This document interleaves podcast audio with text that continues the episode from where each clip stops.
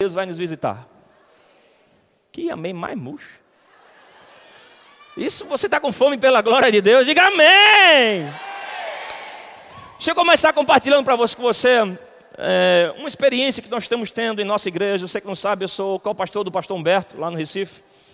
E o meu pastor ficou três meses no Canadá, numa missão, inclusive está aqui comigo também o Oscar, por favor, Oscar, fique em pé.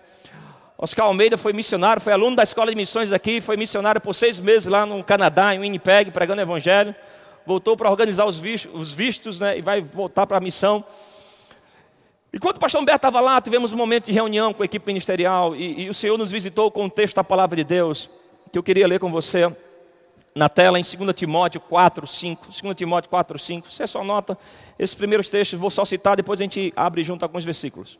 Mas 2 Timóteo 4, 5 se puder colocar, bênção. Se não puder, Deus é bom todo jeito. Diz: tu, tu, porém, ser sóbrio em todas as coisas, suporta as aflições, faz o trabalho de um evangelista e cumpre cabalmente o teu ministério. Aqui está Paulo escrevendo para o pastor Timóteo, e já é a segunda carta, e Paulo ele deixa muitas lições para Timóteo né, muito do que fazer sobre a obra, estabelecer ministros, estabelecer né, o culto, levantar diáconos, e tem muitas situações que ele tem que cumprir no ministério dele. Mas Paulo diz ali: independente de tudo aquilo que eu mandei você fazer, cumpre também a obra do evangelista. Estava num momento de oração com a equipe ministerial e o Senhor nos visitou com essa palavra. E, e lá no Recife nós temos muita atividade. Nossa igreja tem um supervisor do ministério. Temos 13 congregações conosco. Aquilo demanda muita atividade. Estamos há seis meses em reforma de ampliação na igreja. E o Senhor ministrou muito forte no nosso coração, independente do, do do ministério que vocês estão cumprindo, da obra que vocês estão fazendo, eu vou levantar no meio de vocês mais uma vez a unção evangelística, a paixão por ganhar almas por Jesus, para compartilhar esse evangelho do Senhor Jesus. Amém? E orando ao Senhor, nosso pastor Humberto, quando voltou do Canadá, ele falou: gente, tive uma experiência muito forte com Deus lá. E o Senhor me visitou com uma palavra que chegou um tempo onde nós vamos praticar intensamente Mateus 28, 19. Tem como colocar, por favor? Mateus 28, 19 onde está lá a ordenança do Senhor Jesus para nós. Onde ele diz: Ide, portanto, fazei. Ide, portanto, o quê? Fazei discípulos. O pastor Humberto disse: Olha, puxa para mim a agenda da igreja em 2022. E nós começamos o ano, nós programamos a agenda da igreja, tínhamos 408 atividades, terminamos o ano com 450 e pouca atividade. Tinha mais serviço do que dias. Né, eu decidi, até quinta-feira o pastor de igreja estava pregando sobre o arrebatamento de Cristo, ele brincando, ele disse, olha, vou dizer hoje, a, o dia da volta de Jesus, estava eu e o pastor Tarcísio um do lado do outro, a gente abriu a agenda da igreja e diz, ó, tem espaço na agenda para Jesus voltar agora não, tem muito serviço para a gente fazer ainda. Né? E a gente começou a ver que as atividades da igreja eram muito intensas, muito trabalho, e começamos a analisar a quantidade de obra que nós tínhamos voltada para o evangelismo. E vimos que em nossa igreja tínhamos um grande desbalanceio que mais de 90% das nossas atividades envolvia edificação de pessoas, treinar pessoas, preparar pessoas, e apenas pouco do nosso serviço envolvia salvação e fazer discípulo. E isso veio tão forte no meu pastor que nós agora estamos reprogramando o coração e a agenda da igreja para os próximos anos, onde haverá uma grande ênfase nessa, nessa instrução de Deus sobre ide e fazer discípulos. E, e fazer discípulos. E algumas coisas o Senhor já começou a nos exortar, a mim principalmente como ministro.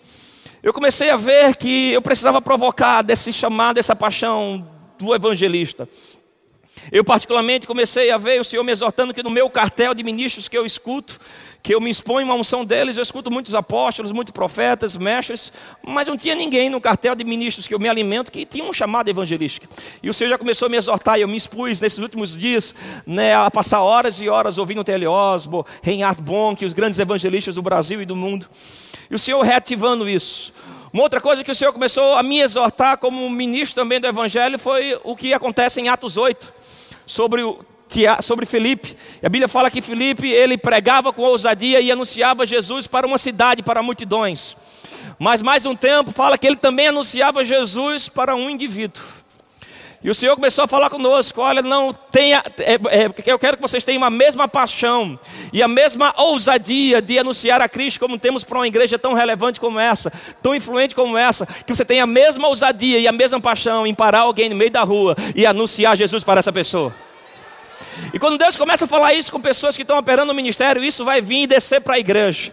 Eu creio, irmãos, que isso não se estende só ao Verbo da Vida Zona Norte, né? Ao ver o que Deus está fazendo com os jovens de vocês aqui, eu penso que o Senhor está reavivando em nosso meio como ministério essa obra do evangelista.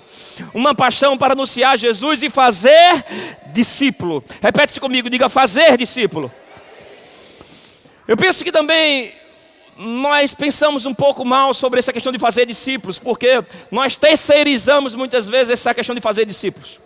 Pegamos isso e entregamos apenas a, a um departamento da igreja, dizemos, aquele departamento é o departamento discipulado.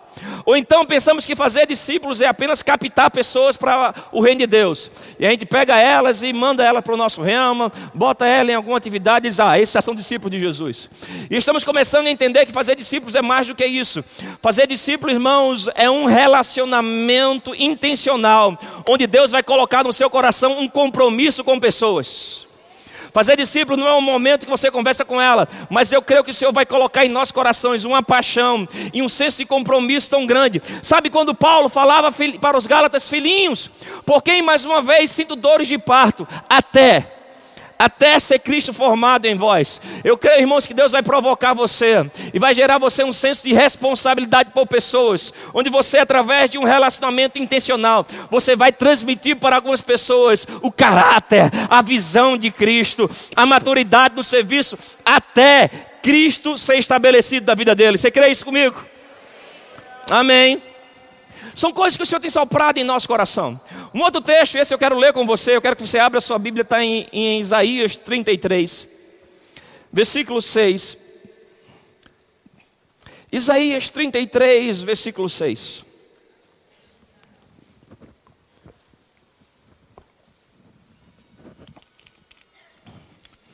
Ele diz: haverá oceão, estabilidade nos teus tempos, abundância de salvação, sabedoria e conhecimento, e o temor do Senhor será o teu tesouro. O temor do Senhor será o teu tesouro.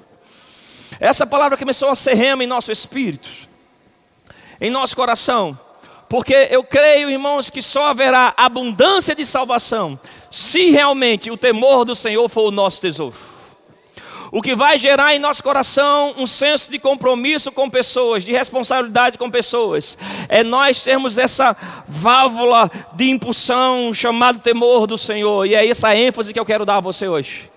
Se nós não tivermos o temor do Senhor, não haverá em nosso coração um senso de responsabilidade com essa ordem de Jesus sobre o ide e fazer discípulo. Porque o ir de fazer discípulo não é uma opção para mim para você, é uma ordem do Senhor Jesus.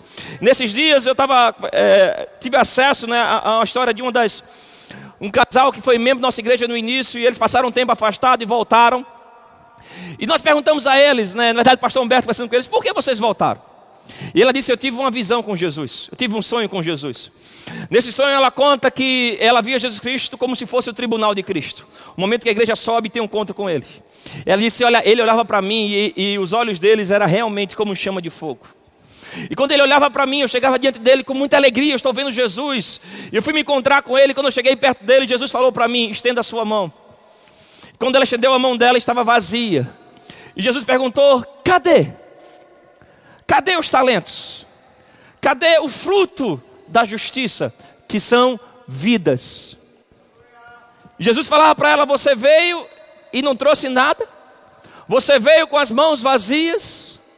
E ela disse que acordou com aquele sonho e falou com o marido dela: Nós precisamos voltar a servir e voltar para a obra do Senhor, porque eu não quero chegar naquele dia e olhar nos olhos do meu Senhor e estar de mãos vazias. Sabe, irmãos, nós vamos chegar nesse dia diante do Senhor, olhando não no menino Jesus, não naquele Jesus bonitinho que nós vemos no quadro, mas vamos olhar no, no olho daquele que tem os olhos, olhos como chama de fogo, e Ele vai requerer de cada um de nós: cadê o talento? Cadê as vidas? Cadê o compromisso? Cadê a responsabilidade que eu coloquei em você?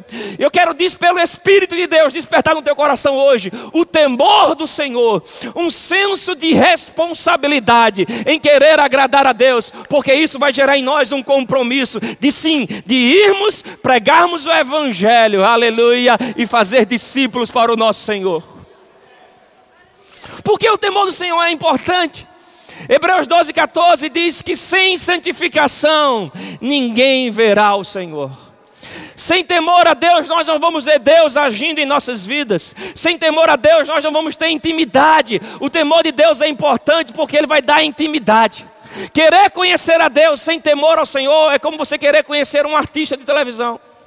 Você estamos no período de Copa do Mundo e a gente pode falar de algumas celebridades né, do futebol. Podemos falar do Neymar dizer que ele machucou o pé, dizer como ele joga bola. A gente pode falar muitas coisas deles, mas a gente não tem acesso à intimidade, o porquê ele faz algumas coisas. Querer conhecer a Deus sem o temor do Senhor, irmãos, é como conhecer uma celebridade de televisão. Você pode falar muito dele, mas não vai ter uma intimidade, não vai ter um conhecimento de coração. E hoje eu creio no espírito de temor do Senhor nos visitando.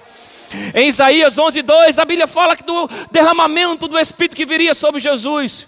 E fala dos ministérios do Espírito Santo, Espírito de força, sabedoria, conhecimento, o Espírito de entendimento. E fala do Espírito de temor do Senhor. E aí no versículo 3 diz que esse será o deleite, o prazer de Jesus, o temor de Deus. Se o temor de Deus era o grande prazer de Jesus aqui na terra, precisa ser o meu e o seu prazer aqui na terra. Quando eu falo temor, não é ter medo de Deus, mas um respeito profundo por sua santidade. Algo no seu coração tão impregnado, aleluia, que te leva a se relacionar com Jesus, respeitando a santidade, a vontade e o coração dele. Você está comigo? Abre também a tua Bíblia comigo em Hebreus capítulo 12 versículo 28 e 29. Hebreus 12, versículo 28 e 29. Eu creio no Espírito Santo queimando essas palavras no teu coração hoje. Diz: Por isso, recebendo nós um reino inabalável, retenhamos a graça, pela qual sirvamos a Deus de modo agradável, com reverência e temor, porque o nosso Deus é fogo consumidor. Uau! Diz nós que recebemos um reino. Eu e você, quando entregamos a vida a Jesus, você recebeu um reino que habita em você. Um reino de justiça, paz e alegria. A Bíblia fala em Mateus 6, 33 sobre buscar em primeiro lugar o reino. O reino não é uma busca em nosso coração, mas é algo onde nós podemos viver céus aqui na terra. Ei, você recebeu um reino, aleluia. Você recebeu a, a economia dos céus em você, a força dos céus em você. Nesse reino de Deus está a vontade de Deus. Né? Na terra tem doença, na terra tem câncer, na terra tem miséria, mas no reino tem saúde, tem provisão, tem paz. E eu e você recebemos esse reino. Um reino inabalável, a Bíblia fala, retém a graça seja, retém aquilo que capacita. Repete comigo, diga: graça é capacidade de agradar a Deus no mais alto padrão. Mais uma vez, diga: graça é capacidade de agradar a Deus no mais alto padrão. Graça é o que nos energiza a viver o reino aqui na terra recebemos esse reino e vamos confiar nessa graça que nos capacita. Sabe, essa estação da graça não é que onde Deus ficou bonzinho e aliviou a situação com a gente. Na verdade, nesse tempo, nessa dispensação da graça, os padrões foram elevados. Na antiga aliança era pecado não é se deitar com a mulher, hoje desejar já é pecado. Na antiga aliança, matar alguém era pecado. Hoje, se irá, está na mesma qualidade de pecado. Como a gente vai praticar isso se os antigos não conseguiram? Nós vamos conseguir fazer isso se nós segurarmos a graça. Segurarmos a capacidade de Deus, essa bondade que vem de Deus que nos capacita a agradar a Ele no mais alto padrão. Graça não é o que nos permite pecar e não provar de justiça, não do juízo de Deus. Graça é nos que capacita a servir a Deus em santidade. Está me entendendo? retenhamos a graça pela qual ele disse: vamos a Deus. Ou seja, o ide e fazer discípulos. Nós vamos fazer na graça de Deus, na força de Deus. Você está comigo? Haverá o Espírito da graça nos habilitando, nos ensinando. Em Isaías 11, o Senhor diz: Olha, quando você chegar diante de reis, de governadores, não fica tímido com o que vai falar, porque o Espírito Santo vai te inspirar e dizer o que falar nesse mesmo momento.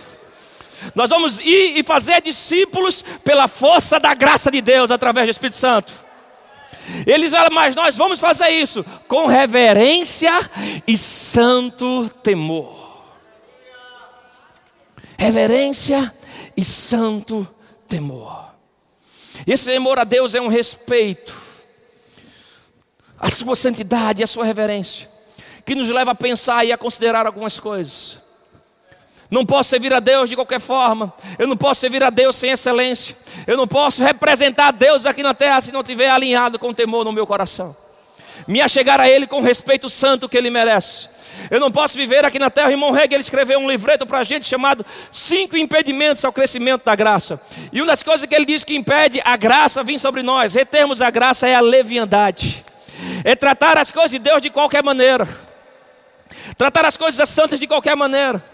Eu vi um homem de Deus falando isso, achei interessante. Ele diz: Olha, se alguns crentes tratassem os seus empregos como tratam a obra do Senhor, eles seriam demitidos. Porque eles chegam muitas vezes tarde, eles ofertam do que sobra, eles não servem com excelência, eles não cumprem as instruções do Senhor Jesus. Eles, eu sinto que muitas vezes falta uma visitação do temor nos corações para servirmos a Deus no mais alto padrão. Meu irmão, eu vim despertar você para servir ao seu Deus no mais alto padrão de excelência. Eu tenho algumas definições de temor do Senhor que vai nos ajudar muito. Alguns conceitos que eu peguei de alguns homens de Deus que podemos colocar de maneira prática para a gente. Tem como colocar, gente, por favor? O temor do Senhor. O temor do Senhor. O temor do Senhor é um profundo e permanente respeito e reverência por Deus e todas as coisas que Ele declara santas. Um profundo e reverente respeito. Se vamos fazer discípulos, se vamos fazer a obra do Senhor, precisamos fazer isso com um profundo e reverente respeito. Eu não posso fazer de qualquer forma, eu não posso fazer sem preparação, eu não posso fazer sem oração, eu não posso fazer sem consagração a Ele. Eu tenho que ter um profundo respeito pelo Senhor e pelas coisas que Ele declara santa. A obra de Deus é santo. Se vamos nos envolver com Ele, precisamos desenvolver. A Bíblia fala a nossa salvação no temor do Senhor. Está comigo? Ponto 2 sobre o temor do Senhor é atribuir ao Deus Altíssimo o infinito e mais elevado lugar de honra em sua vida é atribuir ao Deus Altíssimo o infinito e mais elevado lugar de honra em sua vida. Isso tem que ter um valor prático em nossos corações. Sabe, eu falava com jovens hoje de manhã lá em Soledade, eu fiz, a Bíblia fala sobre colocar, sobre o reino de Deus ter primazia, primeiro lugar em nossas vidas. E eu penso que a gente não tem problema em colocar Deus em primeiro lugar. O nosso problema é manter Deus lá. A gente vem para o culto no domingo, a gente adora e diz: Deus, você é o nosso Senhor, você é o meu Salvador. Mas na segunda-feira a gente já acorda e o primeiro pensamento nosso muitas vezes é abrir o Instagram para saber se a foto que você colocou no domingo passado teve muitas curtidas. É saber se os WhatsApp já estão chegando com os negócios que você vai fechar. A gente colocou Deus ontem, mas já acorda segunda, terça-feira. E parece que a gente está destronizando Deus em nossos corações. Mas quando você tem temor no seu coração, o temor é um irmão gêmeo da honra. Você vai dar a Deus o lugar de maior importância e relevância na sua vida. Você vai servir a Deus do mais alto padrão, de maneira permanente, relevante. Não só no domingo na sua igreja, na sua escala. Mas você vai representar a Deus no seu trabalho, na sua escola. Onde você for, você vai ser luz. Eu jogo bola na segunda-feira com a turma de um antigo prédio que eu, que eu morava. Só tinha eu de crente até então. Hoje até tem um pouquinho mais. Eu lembro de um, um, uma manhã especial, acho que foi no sábado, sete horas da manhã, uma mensagem chega para mim de um dos amigos que jogava bola. Ele, disseram, ele disse, Carlos, desculpa aí essa mensagem essa hora, mas para tu eu sei que é cedo, mas para mim eu estou esperando a madrugada inteira. Porque, cara, eu não sei como, mas o que eu sei é que tem alguma coisa em você que pode me ajudar a lidar com a minha vida e com a minha família. Por favor, me ajuda.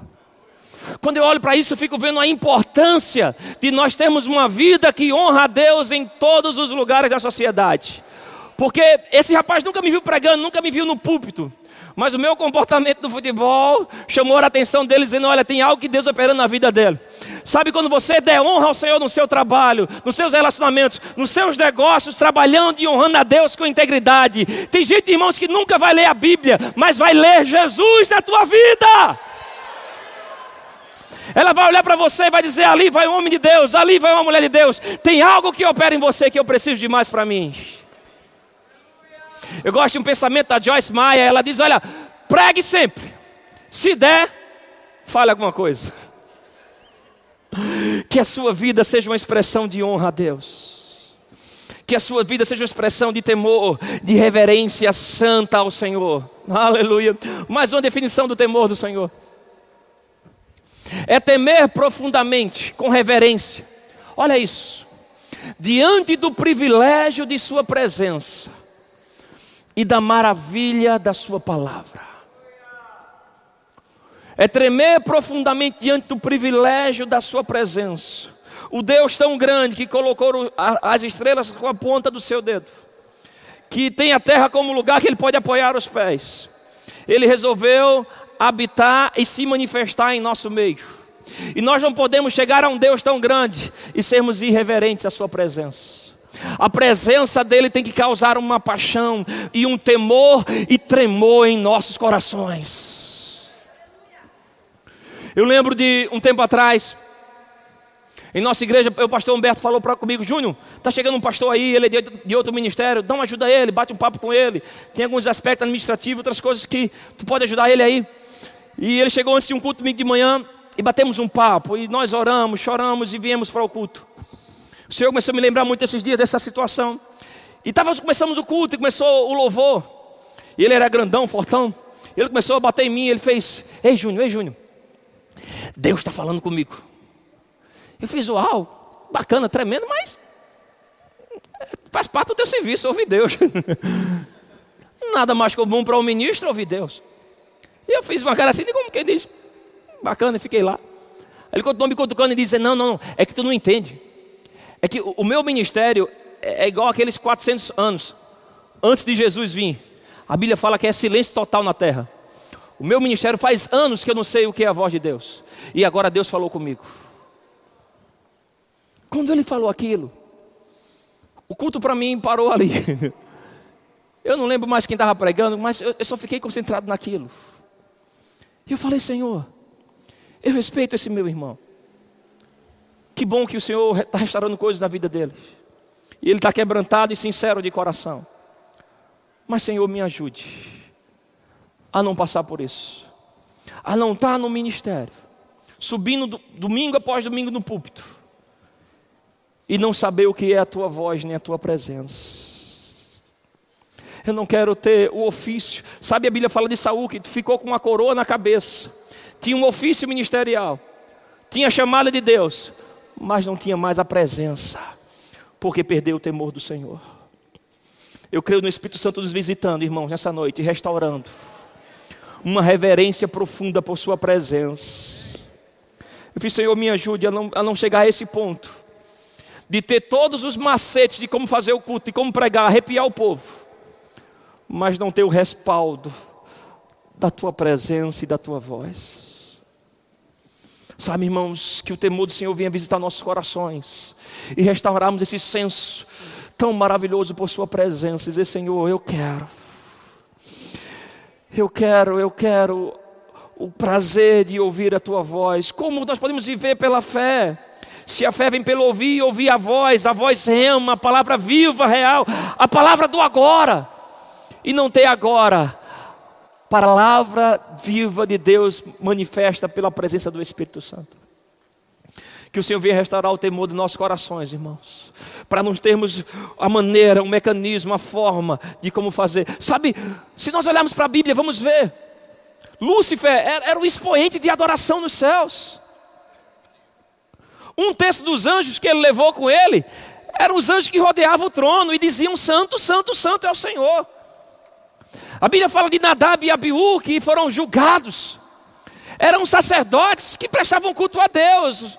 E Deus falou para Arão: Olha, faz um culto com fogo. E o culto tem que ser esse formato. E eles pensaram: Não, vamos ter uma, uma ideia melhor do que Deus. Vamos criar o nosso foguinho aqui e apresentar um culto com fogo diferente, um fogo estranho. Mas eram homens que foram usados por Deus. A Bíblia fala de Saul, irmãos. A gente vê a chamada de Saul e a chamada de Davi. A de Saul é muito mais espetacular. É unção, é manto, é vitória, é profecia para tudo que é lado. A gente olha para Ananias e Safiras, eram pessoas de muito poder aquisitivo, grandes doadores do reino.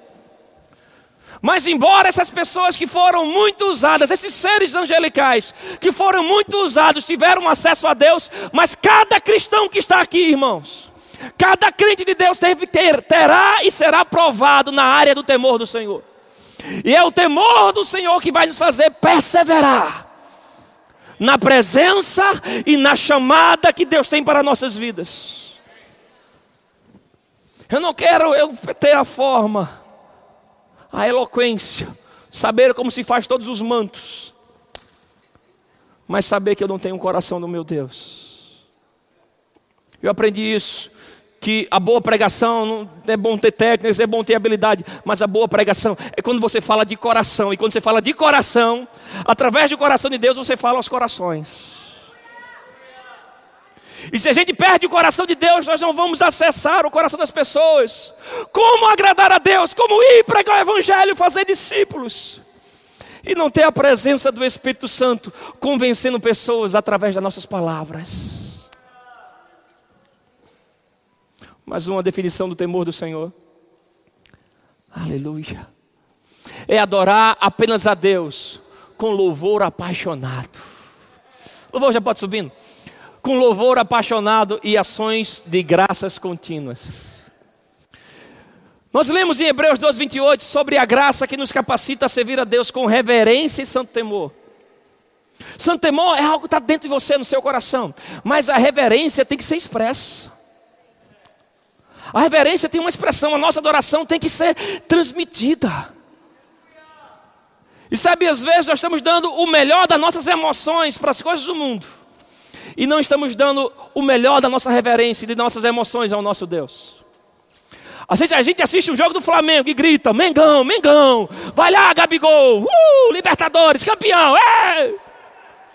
Copa do Mundo, a gente pula, a gente abraça, a gente usa a vuvuzela. E na hora de adoração a gente fica. Hum. Louvor, passou cinco minutos. Senhor Jesus. Ah, pastor, é a minha personalidade. É não, irmão. Tem a ver com personalidade, não. Tem a ver com reverência. Não estou querendo julgar você, mas você está entendendo que eu estou pregando para pessoas espirituais. Se é para Deus, nós cantamos, receba o nosso melhor. Mas estamos dando o nosso melhor e o melhor da paixão do nosso coração. Quando aplica esse conceito de dar a Deus uma, um louvor apaixonado, não é uma paixão como um sentimento carnal, mas uma das definições para paixão é um desejo intenso por algo extremo. Sabe como alguns chamam a obra de Jesus de a paixão de Cristo? Ou seja, um desejo intenso de agradar a Deus, que nos leva a fazer coisas extremas. Precisamos adorar a Deus com reverência em nossos corações. Uma paixão que saia, que se expresse, que alguém olhe para você e diga: Eu quero amar a Jesus como você ama. Eu quero adorar como você adora, eu quero servir a Ele como você serve. A nossa reverência deve inspirar pessoas ao serviço. O ir fazer discípulos é você sendo um exemplo de vida para alguém que vai olhar para você e vai dizer: Olha, eu quero ter a visão que aquele homem tem no coração. Esse dia tem um jovem na nossa igreja, ele é super inteligente. E ele levou para mim oito projetos de gestão de igreja. De Business Intelligence, BI. Ele é da área de TI. Ele entrou na minha sala, trouxe o computador dele e começou a trazer ferramentas de administração das mais diversas coisas. Ele me apresentou oito projetos em 27 minutos. Eu entendi dois. e ele ficou na minha sala, ele chegou, ele abriu o computador. Aí ele sentou, é quando ele sentou, ele já ficou em pé. Ele falou, pastor, desculpa aí, mas eu, eu, eu, quero, eu preciso ficar em pé para falar. Eu fiquei sentado no meu gabinete com a mãozinha assim, e parecia que eu estava assistindo, sabe, um jogo de ping-pong. Porque ele estava na minha sala e ele fazia, Senhor, não, pastor, ai, tá Jesus, eu orei tanto por isso. Ah, oh, Senhor. Aí ele vinha e falava do projeto e ficava subindo descendo. Eu na minha sala, que agonia. Mas o que, eu comecei, o que eu comecei a ver nesse jovem era uma paixão. Onde ele disse, pastor, eu virei madrugadas orando por isso. Eu busquei, eu pesquisei para preparar esse projeto, para ajudar a igreja na gestão, na administração, nas escalas. E eu disse, cara, para, para, para, para. Se eu vou te dar uma missão. Nome dele é Eric. Eu fiz Eric. O que eu quero de você é que você pegue um ou outro. Só preciso, eu só preciso que você ganhe um. E transmita para uma outra pessoa essa mesma paixão por Jesus essa mesma disposição de dar a Deus o seu melhor talento, de virar madrugada para projetar coisas que têm avanço do reino.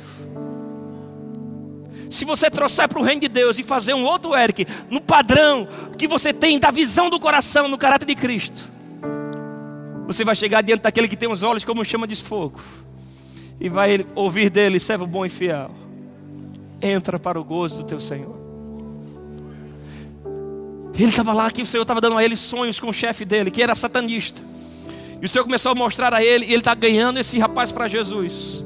Dando a ele estratégia, habilidade e uma compaixão fora do comum. Eu creio que o temor do Senhor, irmãos, vai despertar em nós uma paixão tão grande por Jesus, que vai transmitir isso numa compaixão muito grande pelas pessoas. Eu comecei a me arrepender desses dias, Senhor. Eu quero estar na rua, eu quero olhar para as pessoas e, e, e, em mim tem uma reação de salvação. Eu comecei a ver que eu estava andando na rua e estava olhando para algumas pessoas e pensando: esse cara é da direita ou da esquerda? Botou 22 ou 13. Já queria brigar, já queria discutir sobre política. Já ficava, fica... eu fiz, Senhor. Tua palavra diz: Bem-aventurados limpos de coração, porque verão a Deus. Eu não quero olhar para alguém nos padrões de política, Senhor, me ajuda. Olhar para as pessoas e ver nela um pré-crente que a reação de mim. Comecei a orar por isso. Sábado passado estávamos na confraternização da diaconia. E o rapaz lá, o caseiro, pediu informação. E me fez, Júnior, vem cá, ele quer informação. Quando cheguei perto dele, disse: Não, ele não quer informação, não. Ele quer Jesus, né, meu filho? Você precisa de Jesus? Ele olhou para mim e disse: Olha, ter Jesus na sua vida não é ter uma religião. Ter Jesus é o Espírito Santo habitando dentro de você. Se tinha um demônio que atazanava a tua cabeça, esses demônios vão embora. E em você vem a paz de Cristo.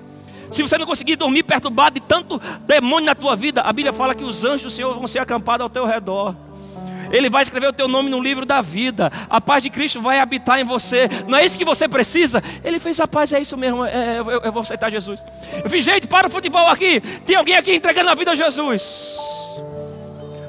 Quando nós oramos por ele, eu saí de lá e eu, sabe, quando você bate um peito e consegui.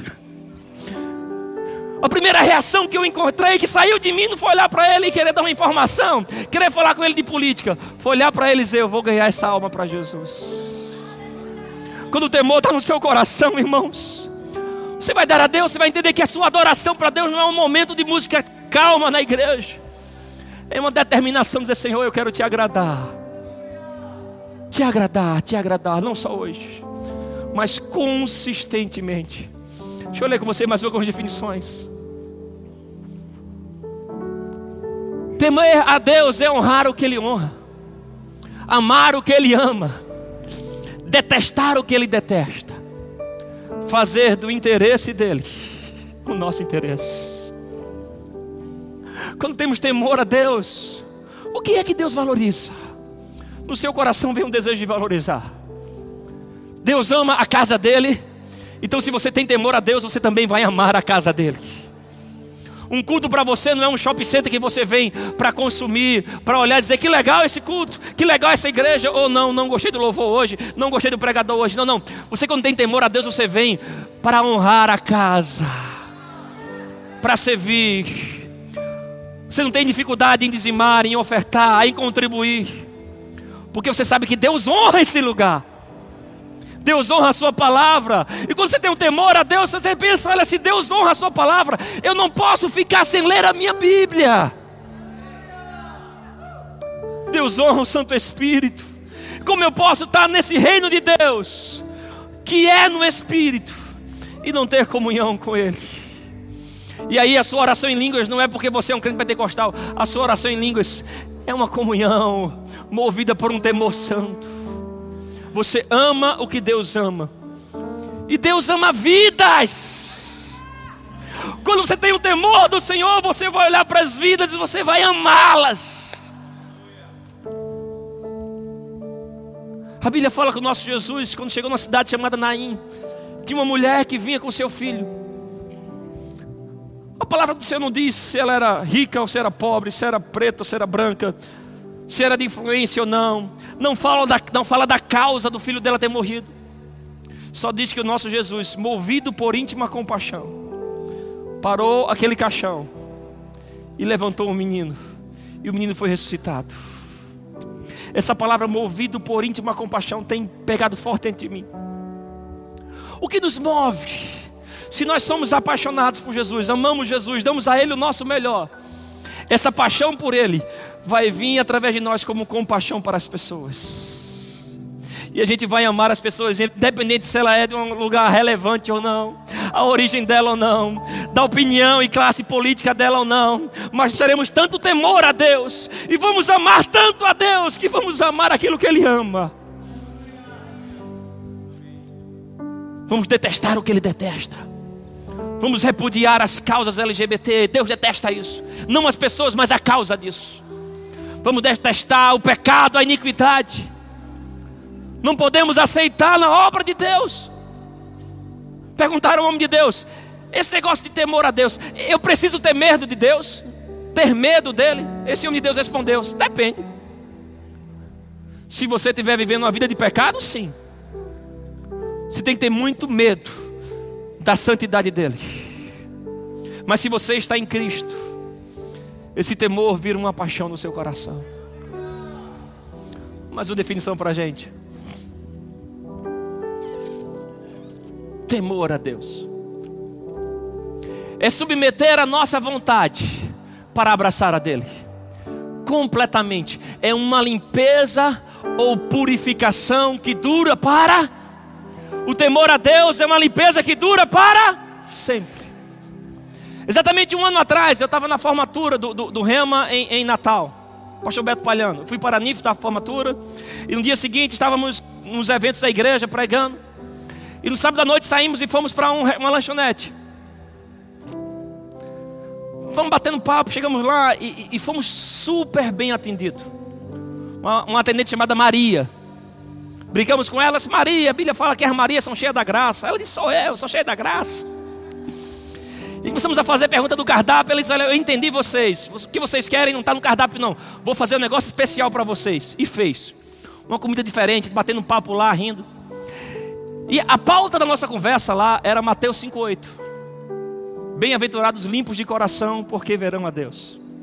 Éramos quatro pastores na mesa e cada um contava como foi importante estar limpo de coração, perdoar pessoas, superar críticas, superar ofensas, em busca de agradar a Deus, suportar injustiças, mas manter o coração limpo a ponto de continuar vendo Deus. Bem-aventurados limpos de coração, porque verão a Deus. Na hora de pagar, está aquela briga de crente, né? Eu pago, eu pago, eu pago. O pastor Marcelo se levantou e correu lá e fez: Marcelo, já que vai pagar então, então eu estava com o dinheiro na mão. Faz o seguinte: chama Maria aqui, que eu tenho algo para falar com ela. Maria veio, simpática. Eu disse: Maria, eu tenho dois negócios para fazer contigo. Nós estamos aqui na mesa, somos quatro pregadores do Evangelho. E eu tenho uma oferta para te dar. Eu estava com valor na mão.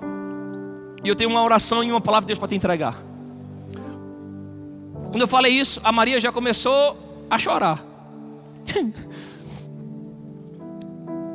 E eu comecei a dizer, Maria, o Senhor está te dando essa oferta aqui como uma expressão de dupla honra. Porque Ele vai restaurar a tua família e começar algo novo em você. E eu falei, Maria, Deus manda dizer duas coisas para você. Uma para você guardar o coração e outra para guardar a língua, Maria, porque está falando muito, né, Maria? Ela chorava, achei... ela estava com aquele cílios postiço. E ela chorou tanto que o bicho descolou. Aí desceu, ficou na bochecha dela. Aí ela falava com a gente, e o bicho ficava banando aqui.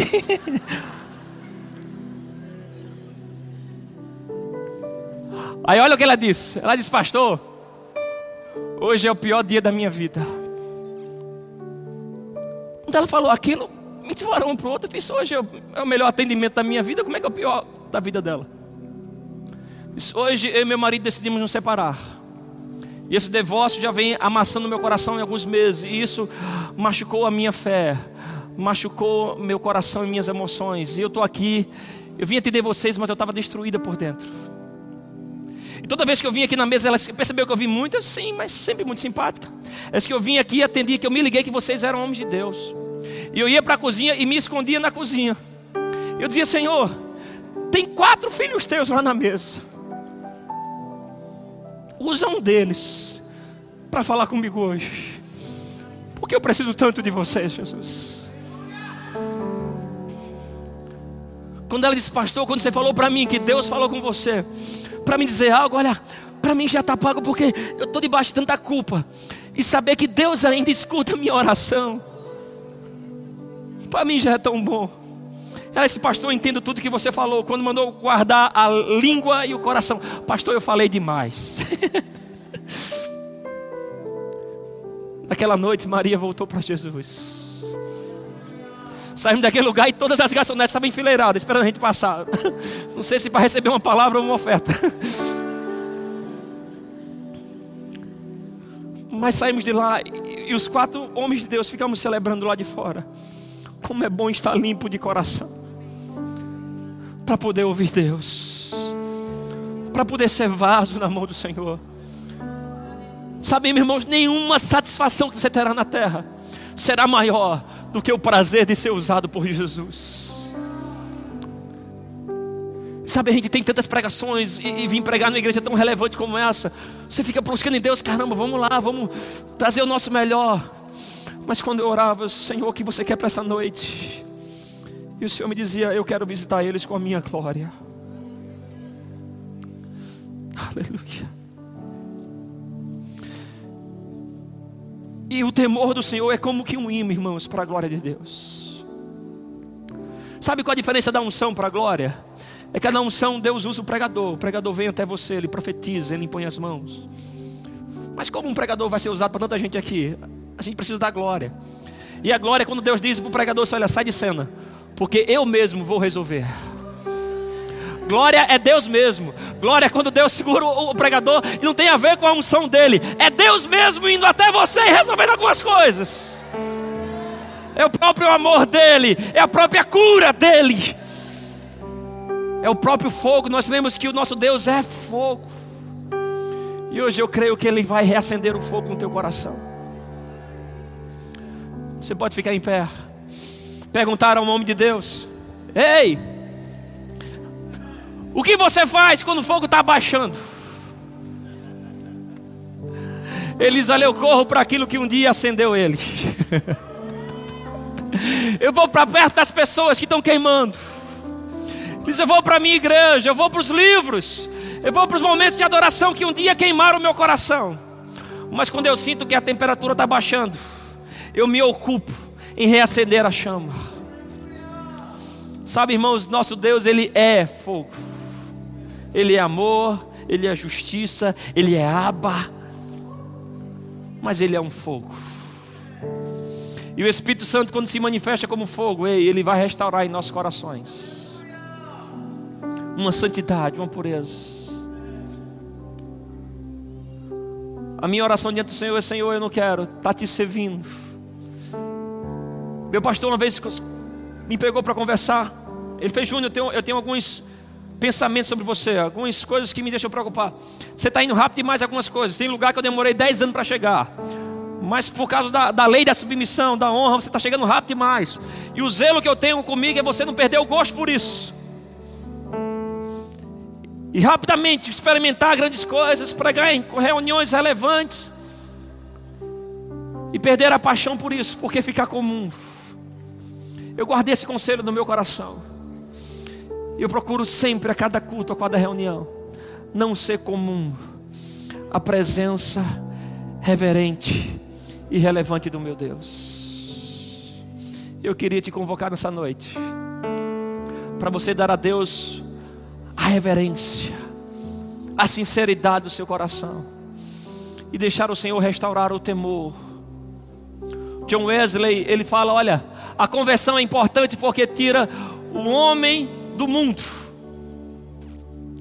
Coloca ele no rei. Mas a santificação é importante, porque tira o mundo do homem. O temor a Deus vai nos limpar, nos purificar, para sermos vaso de honra na mão do Senhor. Eu só quero que você dê a Ele nessa hora, levante suas mãos. e dê a Ele o melhor da sua adoração, dê a Ele o melhor da sua sinceridade. Vamos cantar isso, Jesus, receba o melhor. Vamos dar a Ele, Senhor, eu quero te dar o meu melhor. Deixar a reverência do seu coração sair, se expressar por meio de você. Dizer, Senhor, estou aqui para te adorar, Senhor, estou aqui para te bendizer, para dizer que você é santo.